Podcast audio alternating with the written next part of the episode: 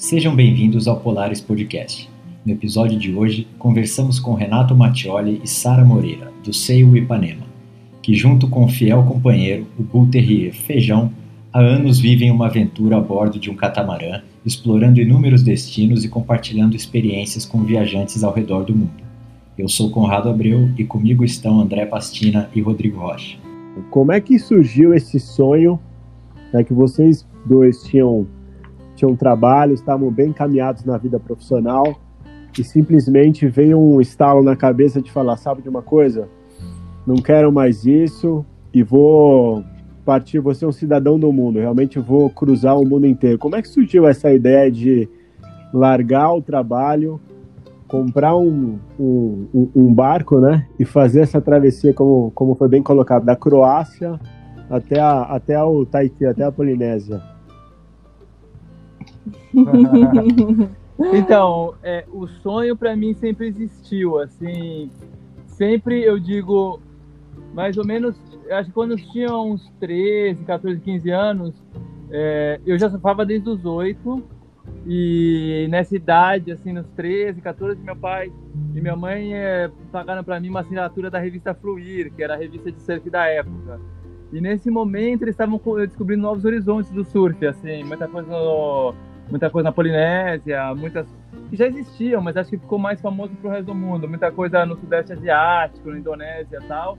E eu sempre tive o sonho, assim, de, de viajar e conhecer esses lugares e passar bastante tempo, assim. É... Porque surf, mesmo quando você faz uma viagem de surf, você chega lá, se o suor não estiver correto, o vento não estiver correto, você não acaba aproveitando o máximo que você poderia. É uma, é, um, é uma questão que você precisa estar no lugar certo e na hora certa e ter muito tempo para aproveitar. E, e aí foi uma ideia assim que eu joguei para vários amigos meus da faculdade, é, depois que eu me formei e tal.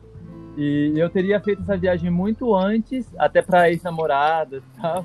Eu teria feito essa viagem muito antes, até com barco menor e mais simples, se eu tivesse tido um parceiro, mas eu nunca tive coragem de ir sozinho, assim, acho um pouco solitário um pouco perigoso e ah, é sempre legal você compartilhar com alguém.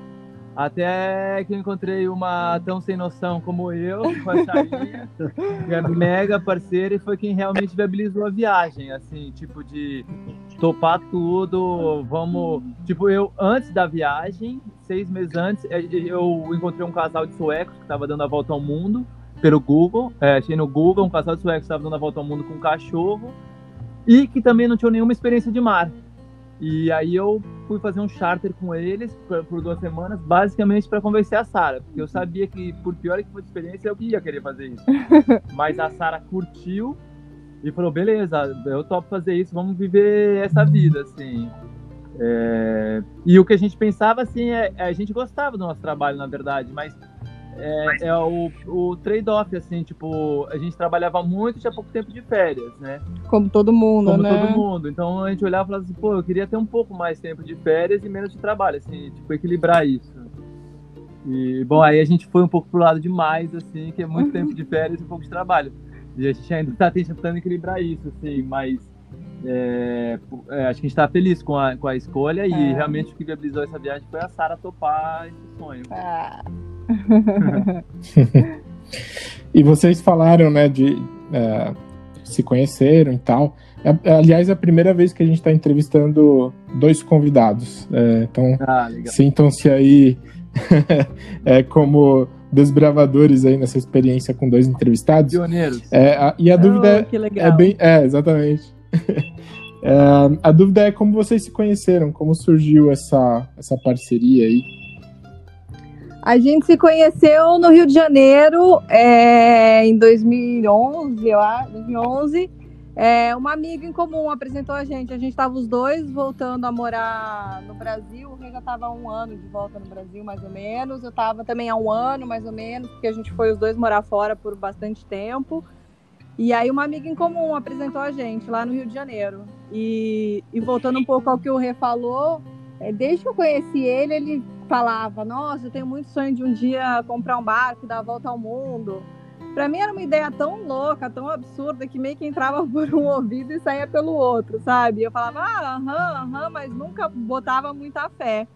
porque era um mundo tão distante pra gente, nenhum dos dois vem de família de vela, ou tinha experiência, ou nem tinha estado num barco à vela. Então, é, foi uma coisa assim que só como, como ele falou, quando ele realmente achou esse casal aí na internet, que estava dando a volta ao mundo e vivendo de receber hóspedes, que é o que a gente faz hoje em dia também, que a gente foi passar umas férias com ele, que a gente, com eles, que a gente conseguiu ver mesmo o quanto que a gente curtia, sabe? Que era bacana, que era o que a gente estava buscando mesmo, porque os últimos, acho que dois anos antes da gente embarcar nessa, os últimos dois anos do Brasil, a gente estava tipo, já começava a falar, putz, vamos fazer alguma coisa diferente, vamos viver uma vida diferente, ter uma vida com um pouco mais qualidade, mais em contato com a natureza, mais perto do mar, que é o que a gente curte.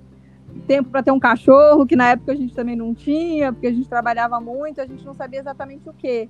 E aí foi que a gente resolveu ver se essa ideia do barco do Renato era, era viável ou não. E eu ia perguntar para vocês justamente isso, e o feijão, como quando que ele chegou? o feijão veio junto com a compra do barco. Basicamente, um pouco antes da gente largar tra o, trabalho, né? a gente largou o trabalho no final do ano. Mas uns três meses antes a gente falou: ah, se a gente tem tempo agora pra, pra gente, a gente tem tempo para um cachorro. E aí a gente foi mega Caxias, assim, tipo, a gente começou a ver, bom, para barco, né? O que é um cachorro que é legal para barco? A gente estava procurando um cachorro com baixa energia, que não gostava de, de água, porque a gente tinha medo dele ficar pulando na água durante a travessia, que a gente já viu que, que acontece de vez em quando. É, que aguente o calor tal, que seja legal com pessoas, porque a gente recebe hóspede e tal. E aí meio que Bull Terrier foi uma das raças que surgiu ali, a gente tá, beleza, vamos bem preguiçoso, e é isso que a gente tem, é um bicho que dorme o dia inteiro, acorda pra tirar umas fotos do Instagram, come e dorme. E ele é mostra muito parceiro, assim, tipo, é. às vezes a gente tá meio baixo astral, você briga com ele e já anima. É verdade. Muito, muito legal. E, e, você comentou brevemente agora, né, desse período que vocês estavam para comprar o barco e tudo. É, conta um pouquinho para a gente como é que foi na prática, né? Então, assim, de uma maneira breve, dentro do possível, mas Boa. de esse processo de largar eu, o trabalho e tudo. É, a gente meio que foi a gente meio que foi fazer o charter com esse casal de suecos lá para agosto. E foi ali que a Sara falou, porra, eu topo. E eles também deram uma empurrada na gente, falou assim, meu, por mais que vocês não saibam nada, eu conversei com vocês, eu já cheguei cheio de perguntas, eu cheguei, assim, a gente fez o charter, eu já cheguei, assim, com uma lista de perguntas, de cursos, do que precisa aprender, do que o precisa Renato fazer de trabalhava com consultoria, né, então é. já, aquele meu, consultor. Suguei o cara, o cara foi um anjo, assim, não sei como ele ainda é meu amigo, e foi um anjo, assim, na verdade, assim, deu maior apoio pra gente, e, então eu cheguei com um monte de pergunta, Aí eu ainda estava trabalhando e minha empresa também tinha muitos eventos internacionais, assim. Então, tipo, aí depois de agosto eu já estava olhando vários barcos e eu queria começar realmente no Mediterrâneo e quanto mais para leste possível. Tipo, começar em Israel, Turquia, Líbano, Croácia, Grécia, alguma coisa ali para você conseguir fazer o Mediterrâneo inteiro, sabe? Você começa, por exemplo, em Portugal, você tem que entrar o Mediterrâneo para depois sair. Se você começa já no final do Mediterrâneo, é legal porque só faz uma direção. Então eu comecei a olhar barcos naquela região. E conforme tinha um evento assim da empresa, aí eu ia lá e olhava um barco, outro, tal, não sei o quê. Até que eu achei o barco, mais ou menos em tipo uns dois meses depois do charter, e comprei o barco e continuei trabalhando para receber o bônus no final do ano. E aí quando recebi o bônus eu falei que estava saindo, a empresa pediu mais uns mesezinhos. E ainda foram super gente fina comigo, falou assim, ó, se quiser a gente dá um sabático para você que deu uma mega segurança pra gente. Então eles dizem, ó, você vai, faz um ano, e aí você volta e repensa se você realmente quer isso, entendeu? Então, é, aí a partir do momento que eu comprei o barco, eu fiz um monte de investimentos para deixar ele autossustentável, que é basicamente botar painel solar para a gente ter energia, né? Porque o barco era um barco que você usa na marina, né? As pessoas não, não a gente quer ficar ancorado, velejando, tal, e a gente precisa ter uma certa autossuficiência. Então eu fiz investimentos muita questão de segurança, assim, balsa para para se o barco afunda, equipamentos de EAS que é para outros barcos verem em travessia, painel solar para você ter energia, é, comprei equipamento de é, compressor de mergulho para a gente poder mergulhar em qualquer lugar, compramos um water maker que é um equipamento que transforma água salgada em água doce, desalinizador basicamente. Então, pusemos máquina de lavar roupa, várias coisinhas assim, para transformar o barco, que era um barco que as pessoas alugavam para passar um final de semana, cinco dias, para um barco que é para você morar e ficar em qualquer canto do mundo sem precisar de basicamente nada, né? É, fora comida, né? É, bom, equipamento de pesca, todas essas coisas, assim. A gente, a gente tentou fazer o barco mais sustentável possível e lá pro fevereiro, março, a gente mudou pro barco que estava na Croácia e começamos a velejar. E só que a gente tinha um desafio, assim, porque é, não sei se eu estou falando muito, mas não tá ótimo. É, pode, pode ir. É que assim a gente tinha um desafio assim porque a gente tinha meio que um ano para ver se, se era tipo uma, um brinquedo ou, ou se era um negócio que a gente conseguia tocar. Então, no primeiro ano, a gente tinha que tentar receber hóspede para ver se a gente conseguia viabilizar o negócio financeiramente. Só que a gente não sabia velejar, não sabia fazer manutenção de motor, não sabia cozinhar, tipo, a gente não sabia nada. Então foi, não sabia é, usar o Instagram, não sabia uh, criar um site. Então, tipo, foi um ano assim, parecia o primeiro ano de faculdade, assim, que você tá aprendendo tudo. Aprendendo a, a velejar, aprendendo a cozinhar, aprendendo a ancorar, planejar. Tipo, a gente tava saindo na assim em maio, a gente já tava falando que em novembro a gente já tá no Algarve, sabe? Sem saber que a gente ia passar por 300 ilhas da, da, da, da, Grécia e ter problema no barco, sabe? Então foi tipo um ano super corrido, assim. É, mas deu tudo certo. É, depois de cinco meses, a gente que não tinha experiência nenhuma, a gente já estava cruzando o Atlântico sem ninguém ajudar a gente. Quer dizer, a gente teve tripulação, mas a gente sempre pega tripulação sem experiência, assim, que a gente prefere. O como capitão, né? É, a gente como capitão, eu como capitão, a Sarinha tocando tudo e cinco meses depois a gente estava cruzando o Atlântico, assim. Posso então, só fazer lembrar uma coisa também? Foi um dessa, ano puxado. É, foi mesmo. Essa história de planejamento, até porque muita gente pergunta pra gente como é que a gente fez. É, depois que a gente, a gente comprou o barco no final de 2014, né? E aí a gente começou a velejar mesmo no começo de 2015. E nesse meio tempo, uma coisa legal que o Rê fez, ele voltou com esse casal ah, aí verdade. que a gente fez o charter, o primeiro lá atrás, para ver se a gente gostava e curtiu a ideia eu, eu continuei trabalhando, eu não consegui tirar tempo, revoltou, ficou um mês com eles, já com o barco comprado, ele chama Daniel, né? E falou, pô, Daniel, comprei meu barco, é muito similar, mesma marca, é um modelo diferente. Agora eu preciso saber tudo, me ensina. Então foi bem legal. O Rê, o Rê fez um charterzão assim de um mês com ele para pegar no dia a dia mesmo todas as manhas de como é, tocar o barco, ele fazer muito, manutenção, etc. Muito parceiro. É meu guru, eu chamo ele de meu guru. e ele, e ele, vocês cruzaram eles depois disso? Eles continuam não, rodando o mundo também? Não. Não, infelizmente ainda não. A gente, tipo, tá sempre quase, assim, eles, bom, quando eles estavam na. A gente comprou na Croácia, eles estavam no Caribe. E aí eles para, vieram para cá, tava para Polinésia, seguiram para Tailândia. Quando a gente chegou aqui, eles venderam o barco na Tailândia e, e compraram um outro nos Estados Unidos. E agora estão no Caribe vendo, seguindo a gente. Talvez a gente se cruze um dia, assim, mas. Deu uma parada agora por causa do Covid. Acho que eles estavam meio que planejando vir para esses lados ano, esse ano, só que continuaram, estão lá no Caribe ainda. Mas eles continuam, firme e forte. Como o Rê falou, já estão no segundo barco e desde que a gente conheceu eles, já tiveram dois filhos e continuam é. velejando o, o, mundo, recebendo hóspede com dois filhos a bordo. É. Muito legal. Não. Fantástico. E uma, uma coisa que eu lembro, é, bem no começo do projeto, quando o Renato falou comigo, fa falou do, do, do, projeto dele, que era, que era, acho que eram cinco anos ou um pouquinho mais, é. não lembro disso. É. Mas, mas que tinham que tinham as rotas, é. né? E as rotas, na verdade, ah, não ia passar pela Somália, porque a Somália tem pirata é. e tem que passar por não sei aonde e tal. E, e fala um pouco dessa, dessas aventuras que vocês passaram. É, a rota a rota seguiu, mas a gente meio que parou assim aqui na Polinésia por enquanto. É, a gente está evitando seguir exatamente por isso. Assim, para frente começa a ter pontos com pirataria, né? Eu acho que Assim, Mediterrâneo quase não tem, Caribe tem um pouquinho, mas é coisa pouca, aqui praticamente não tem. Mas conforme você vai assim pro lado do, do Sudeste Asiático, tem alguma coisa, e a África assim é o pior lugar, entendeu? E, e começa a ter também mais é, ciclone, é, e é, é que eles chamam é, ciclone que eles chamam aqui. Então a gente ficou assim, e aqui é um lugar perfeito para surfar, mergulhar, fazer kite e tal, então a gente tá ficando aqui bastante tempo. A gente passou por alguns perrengues assim, mas é mais mar duro, assim, sabe? Tipo, sei lá, eu acho que o pior mar que a gente passou foi a travessia de Portugal para as Canárias. Portugal, não sei quando vocês acompanham o surf, mas é onde foi surfada a maior onda do mundo até hoje. E a Canárias é conhecida como Nazaré, o né? europeu. É, exatamente. E a gente saiu num desses mega swells, porque a gente já estava lá no Algarve há um mês esperando uma janela de tempo. De tempo. Eu falei, ah, a gente chega no Algarve, é inverno. Então eu pensei igual no novembro, Brasil. Né? Novembro de 2015. Novembro, é. é. Igual no Brasil, ó, vai, ter vente, vai vir frente fria, né? Igual no Brasil tem frente fria do sul. Eu falei, pô, novembro vai ter um monte de frente fria de norte, que vai me jogar pro sul, que vai me fazer chegar nas Canárias.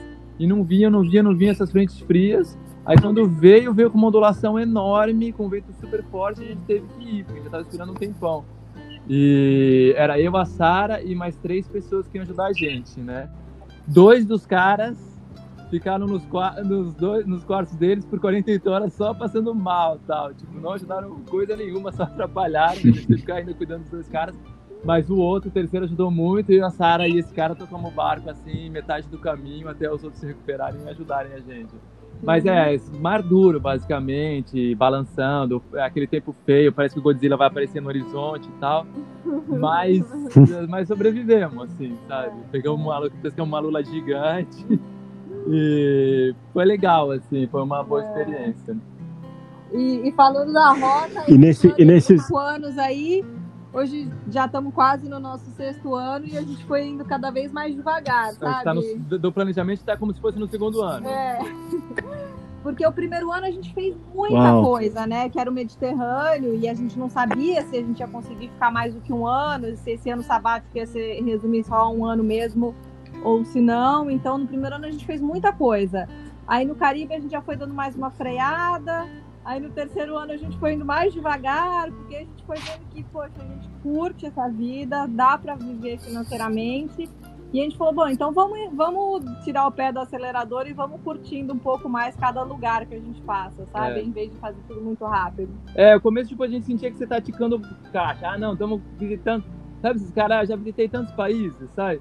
E a gente, só que você passa pelos países, tipo, sei lá, duas, três semanas, ah, de Cuba. Não viu Cuba, né? Você viu lá uma cidade, sei lá, entendeu? e daí a gente foi desacelerando e, e, a gente viu também que quanto mais para frente, tem países que você pode ficar mais tempo. Então, por exemplo, a Polinésia é Europa. E a gente tem passaporte europeu, a gente pode ficar bastante tempo. Conforme a gente siga, a gente não pode ficar muito tempo nos países, assim, tem várias regras, assim, né? Alguns países você pode ficar mais tempo, menos tempo. E a Polinésia, nada, nada, é mais ou menos o tamanho da Europa em área, sabe? Tipo, você ir da Ilha Malpite até as Marquesas, é você fazer tipo um Portugal-Moscou, assim, é longe. Então tem, tem muita, muita, coisa tem muita coisa para conhecer, tem uma infraestrutura boa, é muito lindo. E a gente tá ficando por aqui bastante tempo que a gente tá amando, assim, sabe? Eu acho que, na verdade, a gente não conhece. Eu, eu, eu acho que é o lugar mais legal do, do Pacífico Sul. Então a gente tá ficando aqui bastante tempo. Legal. E via de regra, vocês ficam ancorados ou vocês procuram marina, esse tipo de, de suporte? Só ancorados.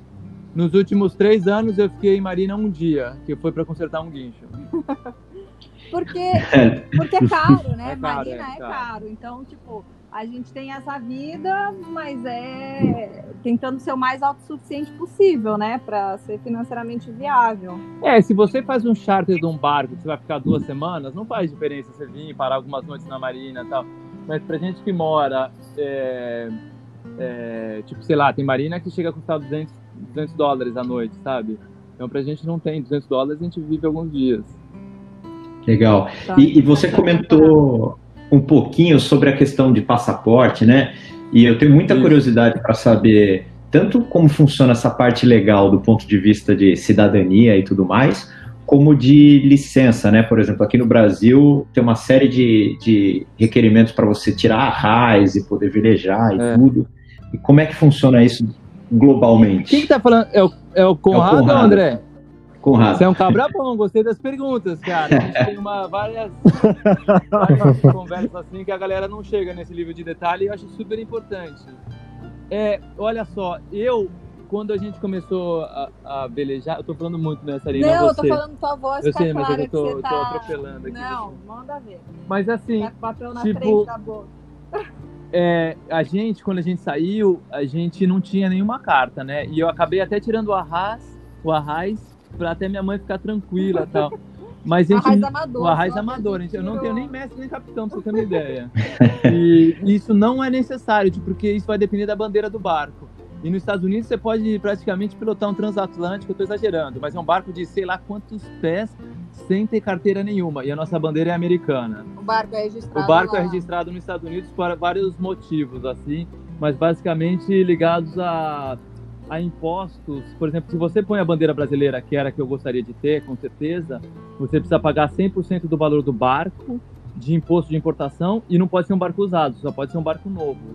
Então é super complicado ter a bandeira, caro e complicado ter a bandeira brasileira. E o bom de você ter a bandeira americana é que você segue as leis americanas, entendeu? E, no, e para os Estados Unidos você não precisa ter e nunca me pediram em sete anos a carteira de, de arraiz. Em nenhum país. Em nenhum né? país. É. Geralmente o que eles pedem é seguro do barco, porque se der alguma merda e tiver algum desastre ecológico, eles querem garantir que alguém vai pagar. É, eles pedem, é, logicamente, o seu passaporte para saber se você tá Pra legal, fazer a imigração, né, do país. para fazer né? imigração e a documentação do barco para ver se o barco não é roubado. É, tá? se você é o dono do barco, né? E aí, país a país, cada um tem a sua regra. A gente usa um site que chama Num Site, que tem todas as informações de cada país. Então, por exemplo, na Polinésia, se- é, ela é como se fosse França, tá? Então, é igual brasileiro pode ficar três meses aqui. E aí tem que ir embora. E voltar, é, eu acho que você tem que ficar três meses fora e depois voltar e ficar três meses, eu não sei exatamente como que é. Mas por acaso, eu, eu tenho um passaporte italiano e a Sara tem passaporte português, então a gente pode ficar quanto tempo a gente quiser, inclusive a gente pode trabalhar aqui. E o barco é, pode ficar dois anos. E o que a gente fez foi, a gente chegou, a gente papetizou o barco, que é como se você pagar um imposto de importação do barco. Então a gente pagou 8% do valor do barco e hoje o barco pode ficar é, indefinitivamente aqui na, na Polinésia. A gente não tem data para sair, nem a gente, nem o barco. Mas cada país tem a sua regra.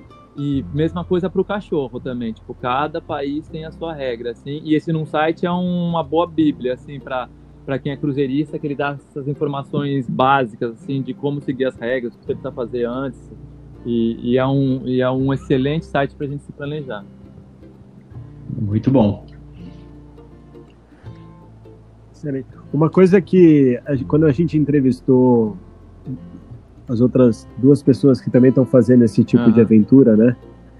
Todos comentaram muito na questão de se surpreender com pessoas durante a jornada, né? As pessoas realmente se mostrarem boas e, e- e- te, e te abrigar de uma certa forma é, que até te surpreende.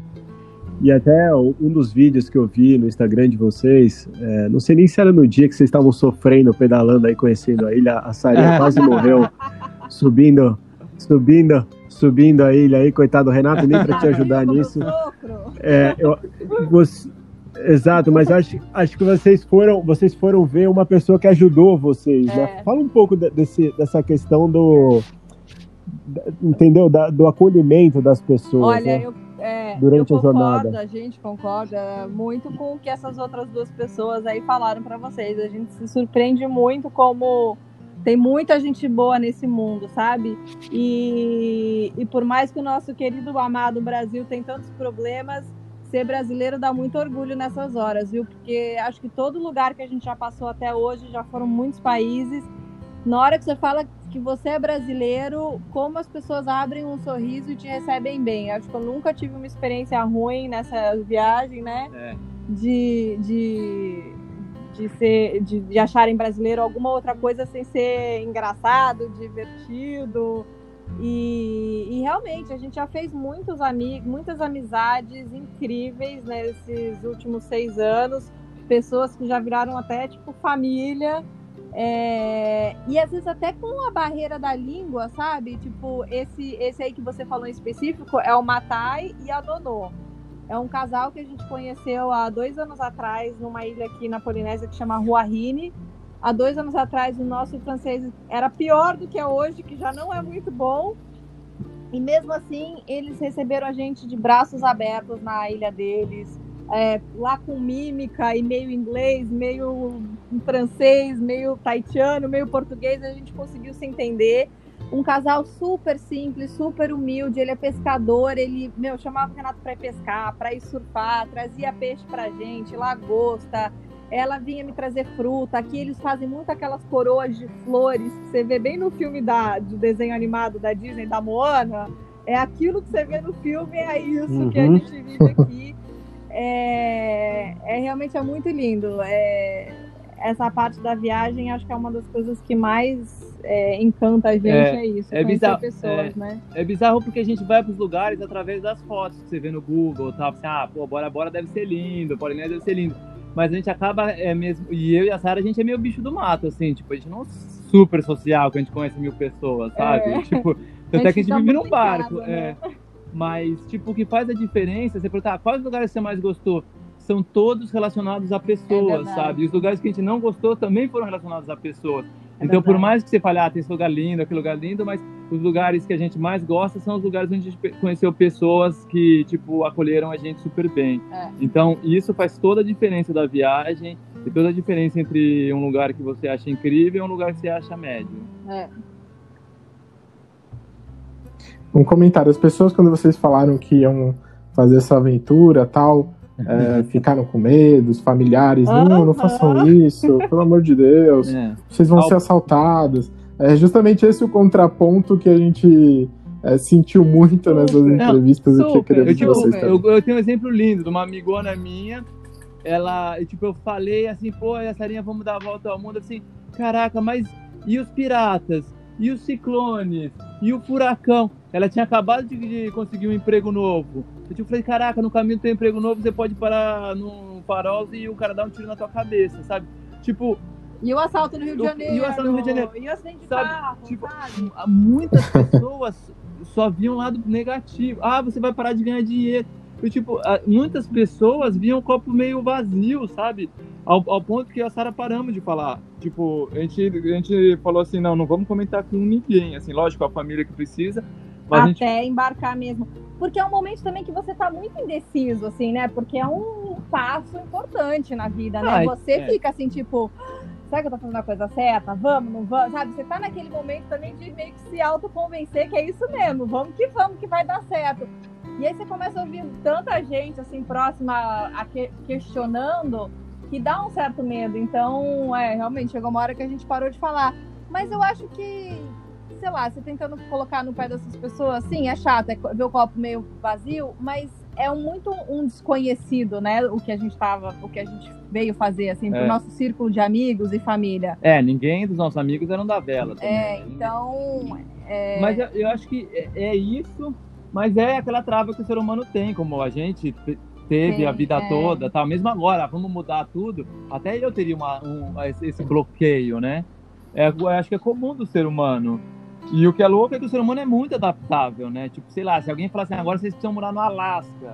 Sei lá, a gente vai se fuder, mas a gente vai, sabe? Ah, agora você tem que voltar e trabalhar no escritório. Sei lá, vai ser ruim no começo, mas depois se adapta, entendeu? Mas a gente, antes disso, a gente tem aquele bloqueio da mudança tal, que é meio bizarro. É. E. Então foi estranho, assim, a conversa até com, tipo, vários amigos, assim, que eu falei, caraca, que vão topar muito, super do surf. Cara, mega assim, tipo, botando pedra, sabe? Eu falei, caraca, que doido. E tanto é que no primeiro ano a gente morria de medo. Tipo, se agora a gente afundar o barco tal, beleza. Mas se fosse os primeiros seis meses, a gente ia ter que ouvir tanta blá blá blá, sabe, das pessoas, a gente não, a gente pode fazer cagada, sabe? A gente não Você pode... já ouviu tanto, tá vendo? Eu falei é. que não era uma boa ideia. Até no Instagram a gente tava uma amenizada, tá? Porque, pô, tem um monte de gente que torce contra também, né? Tem um pouco, assim. Aí a gente dava uma amenizada, porque a gente falava, meu, se a gente puser isso aí, o neguinho fala, ah, mas porque isso é porque não sei o que, tá? Então, tipo, a gente mas hoje já, depois de 6, 7 anos, a gente vê que até que pô, que tem de cara experiente aí que faz cagada, que a gente fala, ah, beleza. Pode acontecer com a gente também. É. E, e, gente, é, dessa parte de. Vocês comentaram de todo o preparo e até esse momento de dúvida e tudo. É, é óbvio que vocês fizeram, né, ao longo da vida de vocês, profissional e tudo, uma economia que é, permitiu esse passo que vocês tomaram, mas é. Como é que funciona isso no dia a dia para vocês? Vocês comentaram já um pouquinho que em alguns momentos ah, a gente consegue viver, a gente consegue é, é, compensar a parte financeira. Como é que funciona isso? Como vocês facilitam esse dia a dia? É, eu acho assim, o que a gente está fazendo, eu vejo as pessoas fazendo três modelos de, de sustentar. E foi os três que a gente pensou lá desde o começo. Ou você pode receber hóspede, ou você pode é, fazer tipo vídeos, virar Instagram, blogger, YouTube, etc. Ou, é, e fazer programa de TV, etc. Ou tipo você meio que faz on-off, assim, você fica um tempo no barco, sai, trabalha no mundo normal, ou trabalha em outros barcos ou faz travessia, etc, sabe? E, e a gente queria receber hóspede, assim, para conhecer outras pessoas e a gente continua fazendo o que a gente gosta de fazer, sabe? Então a gente vive desde o primeiro ano, a gente terminou o primeiro ano já no zero a zero, assim. Tipo, a gente tem os nossos, nossos custos, a gente nossos é. custos, que é a comida, a manutenção do barco, é, seguro. seguro, gasolina, etc. E a gente recebe hóspedes e a gente funciona como um hotel flutuante, assim, basicamente. Um é. e, e as pessoas vêm para ter essa experiência, assim, de, tipo, viver num barco, de mergulhar, de, de fazer kite e tal, mas também de, pô, racionar água, racionar energia, é, de usar o vento para se locomover. Então, de, pô, hoje não é um dia legal para velejar. Então, hoje a gente vai se proteger nesse lado da ilha. Esse, esse é o legal para estar tá na ancoragem, porque a gente está atrás da ilha. Então é tipo toda a experiência de estar num barco, assim, sabe? É... Foi, a gente já recebeu o quê? Mais de 300 é, pessoas. A última vez que a gente contou, deu é, 399. Treze... Ó, quase 400 Caramba. pessoas nesses seis anos. Sem repetir, né? Tipo, as pessoas que repetiram, vieram 4, 5 vezes, só contou como uma. Mas 399 pessoas diferentes. É, isso é legal também. A gente tem bastante hóspedes que... A maior parte volta. É, já virou amigo e volta duas, três vezes já. Tá com fila de espera então, já ou não? Agora não, no Covid, mas enquanto, tipo, alguns, alguns momentos. Esse ano vai ter, provavelmente. Tipo, então me põe aí na fila. Esse ano já tá ruim. Bora! Vambora, Conrado. Então, é, a gente vive exatamente disso, de, de receber os hóspedes. Também a gente buscou um barco que era bom para isso, né? Um barco que tem quatro suítes, é um barco que é meio que preparado para receber hóspedes, né? É, para para nós dois é um barco Sensacional. mas quando a gente recebe hóspedes é perfeito. Como o Rui falou, são quatro suítes. Um é, no, é a nossa suíte, é o nosso quarto, e a gente tem as outras três suítes para alugar para hóspedes. Então é, é, super confortável, sabe? Cada quarto tem seu banheiro, é, cada, cada casal tem seu espaço. São três suítes com cama de casal. É. É. Só um comentário, na verdade, é, na verdade o dono do é. barco é o feijão, né? Pelas fotos. Ele que manda. É, ele ia perguntar quem é que manda no bar. Pergunta, a gente, já vi que é o feijão. A gente acorda na hora que ele acorda. A gente vai na praia na hora que ele quer ir pra praia. A gente come na hora que ele quer comer. Que aí ele come, aí você pode comer tranquilo sem ele ficar te enchendo o saco. Tipo, meu, é o reizinho aqui, meu. É o reizinho. Demais. E, bom, a gente, a gente justamente na introdução falou que o Polaris surgiu nessa época né, de Covid, vocês acabaram é. de comentar também sobre isso, e a gente é, busca entender como tem sido o impacto disso né, na, na vida dos nossos entrevistados. E a gente queria entender, bom, é, vocês têm ao mesmo tempo essa, essa aventura, né, essa jornada aí, velejando e tudo mais, e ao mesmo tempo são quase é. um hotel, um Airbnb, como vocês falaram. Então como foi esse, o impacto da pandemia é, nas atividades de vocês? É, é no, no, no, lado de trabalho, né, de receber hóspedes, foi super impactante, né? A gente, a gente tinha até umas três, quatro reservas que, que a gente já tinha até recebido o depósito e tudo, que foi cancelado e a gente teve que devolver o depósito, obviamente. E desde março que a gente não recebe ninguém. E, e vamos ver como é que vai ser daqui para frente. É, mas o nosso dia a dia pessoal não impactou por dois motivos. Um, porque a nossa vida já é um, um pouco isolada, assim, tipo, né? A gente vive praticamente no barco o tempo inteiro. A gente sai para nadar, sai para ir numa praia, numa ilha. Então, isso já é o nosso dia a dia, assim, quase confinado, né? É, o que a gente teve muita sorte por causa disso, porque quando realmente aqui foi fechado e teve quarentena e tudo, não podia sair de casa, já é o nosso ambiente, já é esse, né? A gente tem muita sorte de estar vivendo ao ar livre na natureza. E, e, outra porque o nosso plano era ficar aqui na Polinésia. A gente, a gente, por enquanto, não tem plano de seguir viagem, como o Rui falou. Ainda tem muito lugar que a gente quer conhecer aqui e a gente gosta muito. O que não é o caso com outros amigos velejadores de outros barcos que estão dando a volta ao mundo, que o plano era seguir viagem em direção a Fiji, Tonga, Nova Zelândia, Austrália, e como todas as fronteiras estão fechadas até agora, e tá esse abre, fecha, abre, fecha, muita gente está aqui meio que preso e não pôde seguir viagem, então meio que em stand-by para ver o que, que, vai acontecer até agora na próxima janela de, de travessia, para ver o que, que, vão fazer. E eu acho que assim, o, o principal impacto é, tipo, família, assim, porque, ah, tipo, é. acontece alguma coisa com a minha mãe, eu não. Agora eu acho que eu posso, mas tem uma época que eu não podia nem ir pro Brasil, é. sabe? É, e vice-versa. Tipo, minha mãe ano passado veio três vezes visitar. Esse é. ano não apareceu a, e a gente a nem quer que. é a nossa maior Nem quer que venha para não pegar aeroporto e tal, esse negócio de Covid. Mas isso incomoda, assim, mas o resto incomodou não muito. É. E, e, até tem gente querendo vir agora, mas a gente tá. A gente tá até, tipo, pedindo pro pessoal fazer reserva até um pouco mais para frente, porque tem. Sabe, vem, aí fecha o aeroporto, aí abre, aí, tipo. Tá bem estável ainda. Tá muito ainda, estável né? aqui. Todo, é. né? principalmente vindo do Brasil. Mas que é, fantástico que ela tá indo, nossa. Não, eu, não, eu não imaginava, eu não imaginava sua mãe assim, Renato. E ela vem, ela mergulha, ela faz wakeboard, com faz a prancha de stand-up, faz a trilha. Outro dia ela fez aquele negócio que você. Que demais. Zipline. Zipline. Ela é toda. Com ela... 74 anos. É toda corajosa. Ela é incrível. Uau. Que legal. Eu tenho uma pergunta relacionada. Vocês, hoje, na verdade, o vocês moram num barco, mas é. o oceano é a casa de vocês, né? E o que que o que que o mar representa para vocês? Assim, como é que é acordar todo dia, olhar o mar? Eu sei que a, a Sarinha faz bastante yoga, aí vocês também devem meditar bastante, mas o que que o que que o mar representa para vocês? Poxa, é tanta coisa, né? É. Mas ele é tipo um pouco o nosso norte, assim, porque quanto mais tempo a gente tá aqui, é, mais você depende dele, sabe? Quando no começo que a gente planejava muito, é, você conseguia ter um pouco mais de saber o que você vai fazer. Hoje a gente acorda, aí tipo, por exemplo, não choveu, a água não tá turva, a gente mergulha. É aí você acorda, pô, a onda tá grande, aí você vai, pô, você vai surfar. Aí você acorda, não tem vento, não tem onda, não sei o que, a gente aproveita o mar para fazer a travessia para vir pro Tahiti para fazer compra.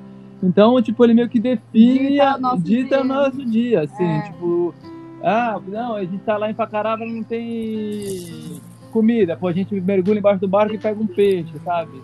Então o mar é tipo meio que tudo, assim, pra é, gente. É. Ele, ele define o nosso dia a dia, o nosso presente, é o, nosso, o mar é o nosso presente, assim, tipo, o que eu vou fazer é o mar que define. Ah, hoje acordamos, o, o, o, a corrente tinha enroscado num coral, meu. Aí, tipo, se reancoramos pro tomar corrente pra não, não, não machucar o coral e tal ele define o nosso dia a dia, assim, é muito louco. E eu vou dar um exemplo do feijão que é muito engraçado e as pessoas choram de rir quando me veem na, andando com ele na, na cidade, ou na praia, ou no parque.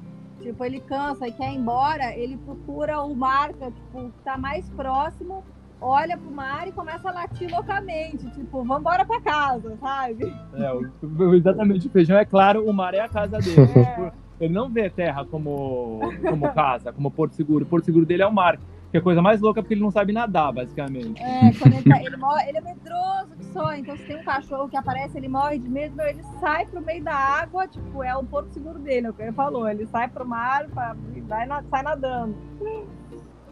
E pisar, e pisar é, na grama ele adora, né? né? Pelo que eu vi. Não, pateando feijão, pateando feijão, meu. Se a graminha não tiver ali perfeita, ele já reclama. Então... Ô, gente, e o, o, catamarã é grande, né? Porque vocês têm uma estrutura muito legal aí para tanto é para mergulho, né? Compressor, todo equipamento, parte de surf, é. tudo o, os restos das coisas que vocês têm aí é, comporta é. muito bem isso, né? Muito. A gente, inclusive, a Sarinha tem um AP que ela aluga em, no Equador que tem 20 metros quadrados. Então, meu, do AP da Sarinha para esse a catamarã, a gente aumentou a nossa, nossa área útil. Assim. Acho que deve ter esse quase uns 100 metros quadrados, assim, sabe? Então é um AP legal, assim. Lógico, é pequeno, é o barco. o, o armário é pequeno, a geladeira é pequena tal, mas para barco.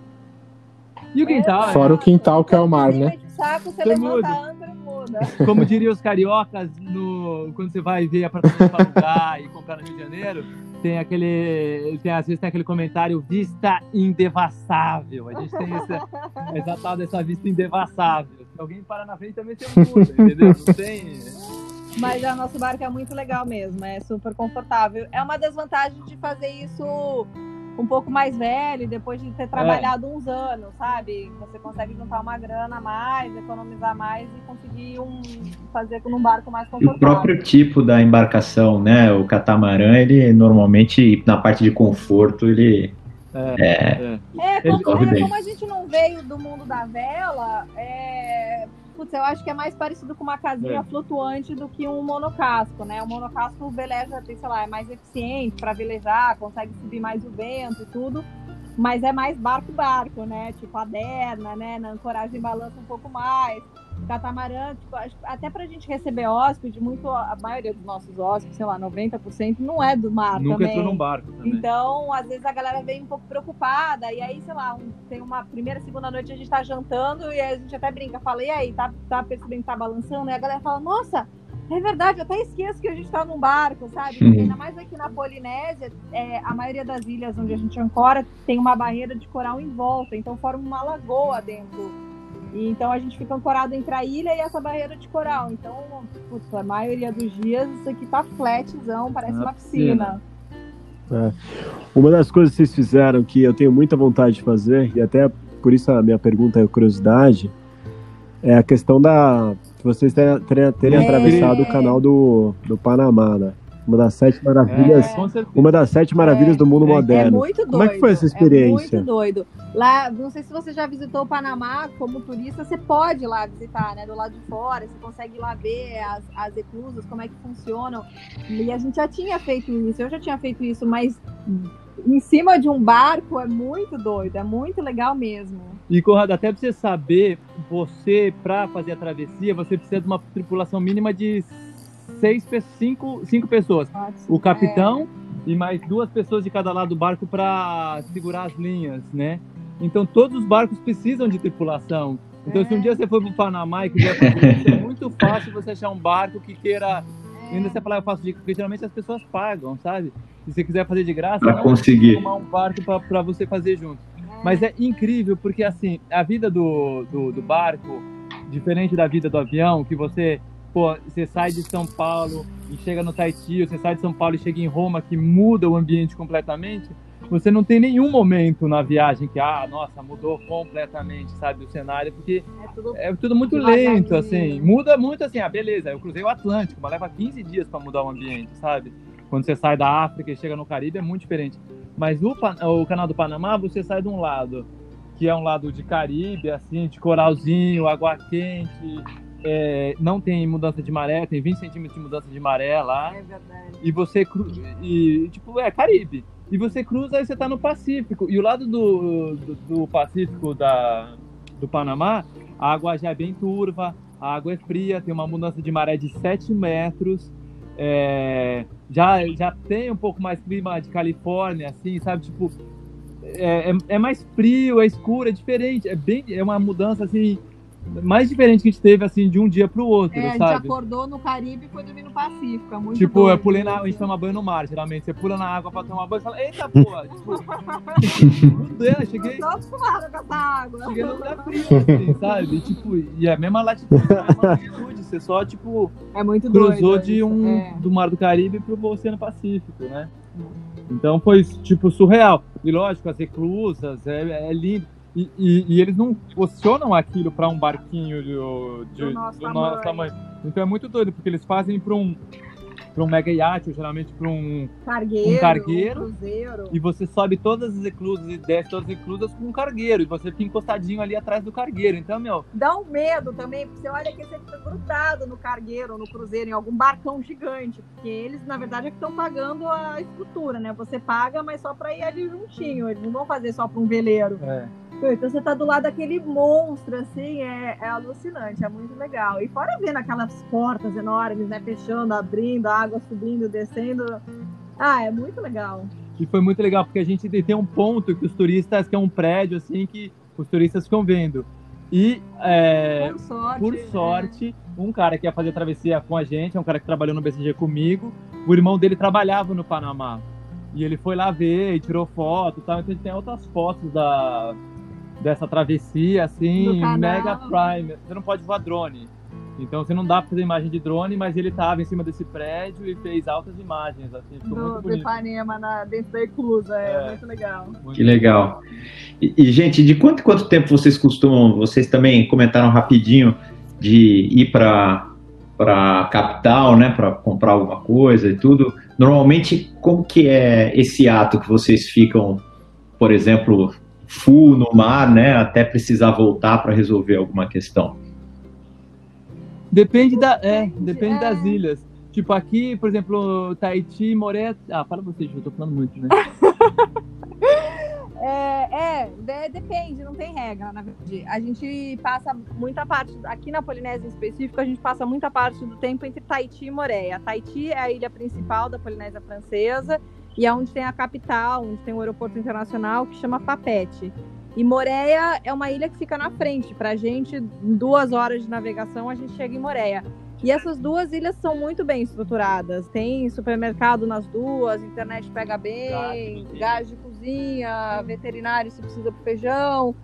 Então a gente volta aqui pro Tahiti, sei lá, né, depende. Porque em Moreia, onde a gente gosta de ficar muito, é, é, tem mais verde, é mais, é mais rústica, mas ao mesmo tempo você encontra as coisas que você precisa.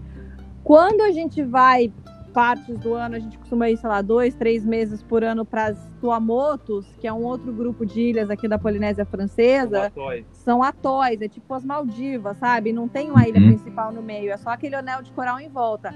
Esses lugares são mais remotos, é o barco que abastece a população que mora lá depende de em ilha, mas costuma vir tipo uma vez por semana ou de 15 em 15 dias, então é uma logística maior. A gente tem que se planejar para de tempos em tempos ir na ilha das Tuamotos, a principal, e na cidadezinha, sabe? Para a gente coordena para chegar junto com esse barco que vem para abastecer a população, para conseguir comprar comida fresca no supermercado. Então, depende, mas é outra logística que a gente tem que sempre pensar.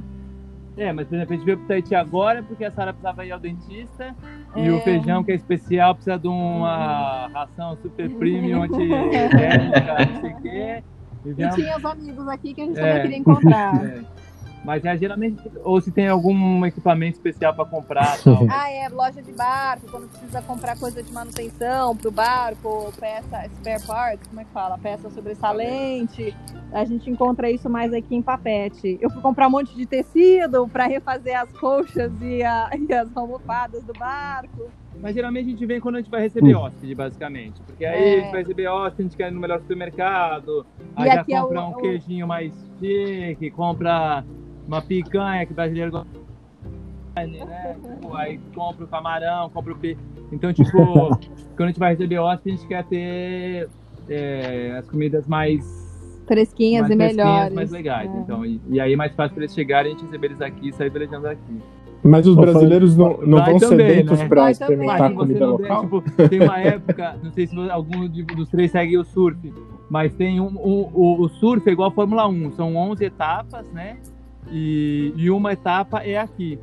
E os brasileiros ficam, às vezes, na casa dos locais, só que eles ficam só comendo comida local. A hora que a gente fala que a gente tem um arroz, feijão, picanha, meu, vem todos os surfistas aqui pra comer com farofa, sabe? Tipo, é, é, é, uma delícia comer comida local, mas depois de um tempo. Não sei se já foram pra China, ficaram lá, tipo, um é. mês comendo comida chinesa, depois de um tempo a galera quer o. Um arroz, feijão, farofa e picanha, né? né? Mas, e, quem, e, quem, ah, e quem é que faz a pizza? Eu já vi uma pizza bonita aí. Um eu passo a massa e pré-aço e depois o Renato, a gente termina ela ali na churrasqueira. Aí o Renato vira o pizzaiolo. É, é boa, viu, Rodrigo? Tipo, depois de três anos, eu já tava Olha não só. sei se essa vida, eu tô com muita saudade da pizza do braço e tal. Ela, peraí que eu vou aprender a fazer pizza.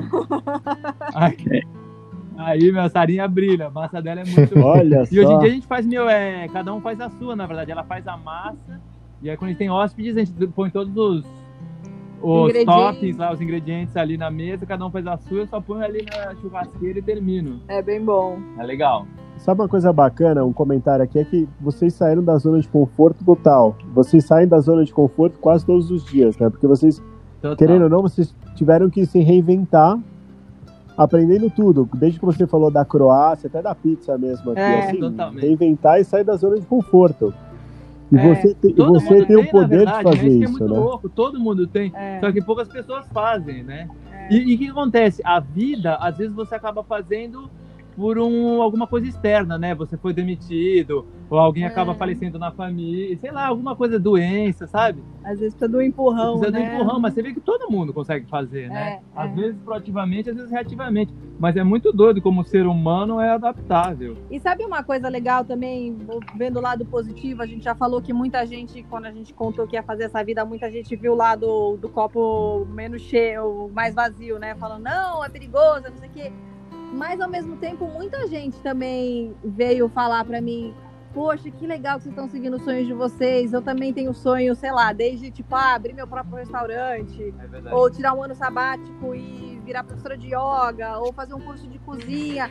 Tipo, foi muito legal, porque acho que influenciou muita gente a parar e pensar também, falar, caramba, qual que é o meu sonho de vida, sabe? Porque a gente entra nesse rat race, né? Nessa vida louca de trabalho, trabalho, trabalho, tiram 15 dias de férias aqui, trabalho, trabalho, trabalho, mais 15 dias de férias ali, vira o ano, faz tudo de novo.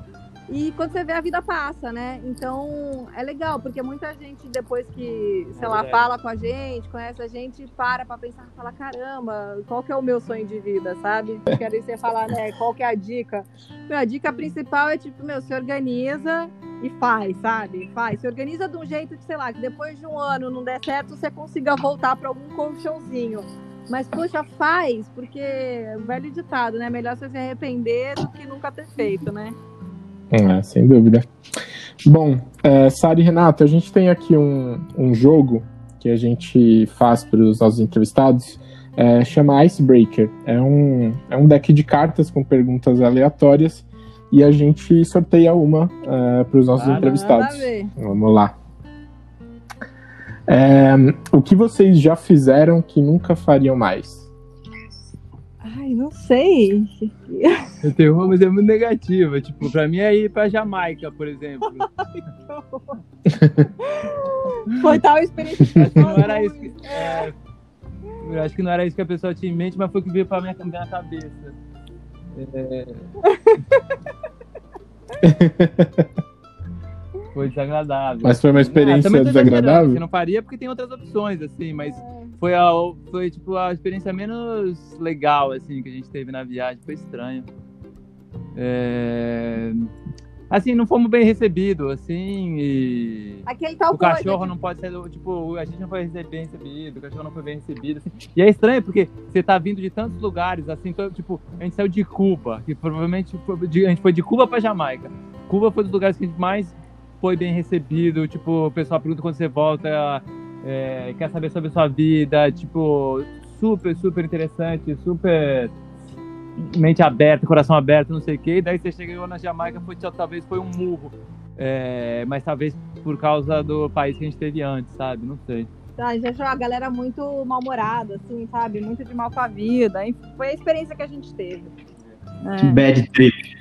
É engraçado é vocês falarem isso, porque eu já escutei isso de outras pessoas visitando a Jamaica. É, a Jamaica como um todo, né? Me falaram que é, é, primeiro é, que falam é, que é perigoso, você tem que é. ficar no hotel e, e sair é meio arriscado. É. E, e, e é exatamente eles, o que tipo, você falou, o pessoal te olha torto, sabe?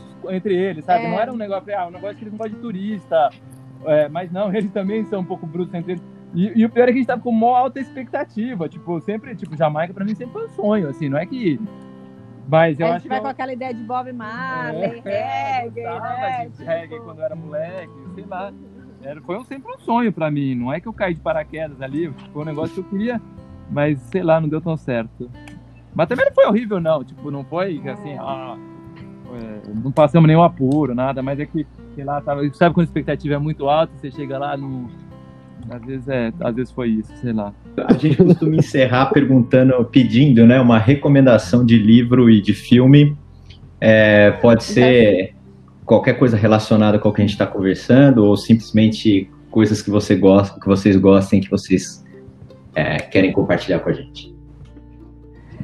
Olha, a gente viu um filme recentemente que acho que a gente os dois curtiu muito, que chama Into the Wild, é de 1996, por aí. Não sei se vocês já ouviram falar. É legal, né? Uhum, é, sensacional. Não...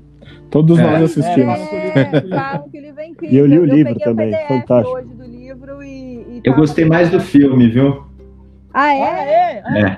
O, fi o, o, filme, eu acho que eu gostei, eu gostei mais, mais, dele no filme do que no livro, porque no livro você pega umas outras coisas, uns outros lados dele lá que você acaba. Enfim, é, minha percepção. é. é. Eu gostei muito do filme, não só pela ideia do que ele fez, mas até mostrando o lado negativo, né? Não é só tipo o mar de rosas, né? O que ele fez. É muito legal, é muito bacana, mas não, tem um lado meio dark ali, um, e um lado meio sem noção, de quem mais aqui, que é umas coisas, tipo, meu, nada a ver, mas por tudo isso eu gostei muito do filme, achei muito legal. Foi um filme que eu terminei de ver e fiquei pensando bastante tempo sobre ele. Ó, eu, eu vou sair um pouquinho do script, eu vou, eu vou sugerir três, desculpa. Um, Ótimo. todo mundo deve ter visto que é o novo, esse o professor Paul. Vai lá. Verdade. Que é, é porque é um pouco assim. Netflix. Netflix. É, tá acabando com esse planeta e um pouco dessa viagem a gente queria ver, né? Então, um pouco antes da gente destruir tudo. E tem algum. E são todos meio relacionados a esse, ao planeta que a gente está vivendo e que a gente ainda vive e o que ainda existe. O outro é o Shark Water, que é. Ah, esse é muito bom. Trabalha... Muito, muito bom. bom. Tem dois, né? Tem um mais antigo e um mais recente é. agora. Pois é. é, o mais recente a gente ainda não viu, a gente só viu o Shark Water. É. E o último é, é, é basicão, mas é a série da BBC do Blue Planet 2 e, meu, e tem muita coisa que é feita aqui na Polinésia, mas tem imagens no Brasil e Noronha. Que, meu, é incrível. As imagens, assim, para quem gosta do planeta Terra e principalmente para quem gosta de água. É, esse Blue Planet 2 da BBC é surreal. É surreal. É surreal. Ver o que a gente ainda. O planeta que ainda resta aí. Hum. Fantástico. E voltando só pro Into the Wild, acho que vocês estão é, fazendo o que a mensagem no final do é. filme passa, né? Que é compartilhando a felicidade. Acho que sem, sem ter alguém do lado, né? É sem, sem passar por essa aventura. Não, essa e outra, esse negócio de Covid também é estranho, assim, porque falta é, perde é um pouco de propósito a viagem, sabe? Tipo, que a gente compartilha, sei lá, quando os hóspedes vêm, você leva para os nossos lugares uhum. você já nem curte, você curte, você fala, pô, é lindo e tal, mas aí quando você leva eles de novo para ver as raias, etc, tal, você curte tudo de novo do zero, sabe? E é muito gostoso a gente dividir com a galera que vem, sabe? Então, é verdade, também dá tá propósito para a viagem. Putz.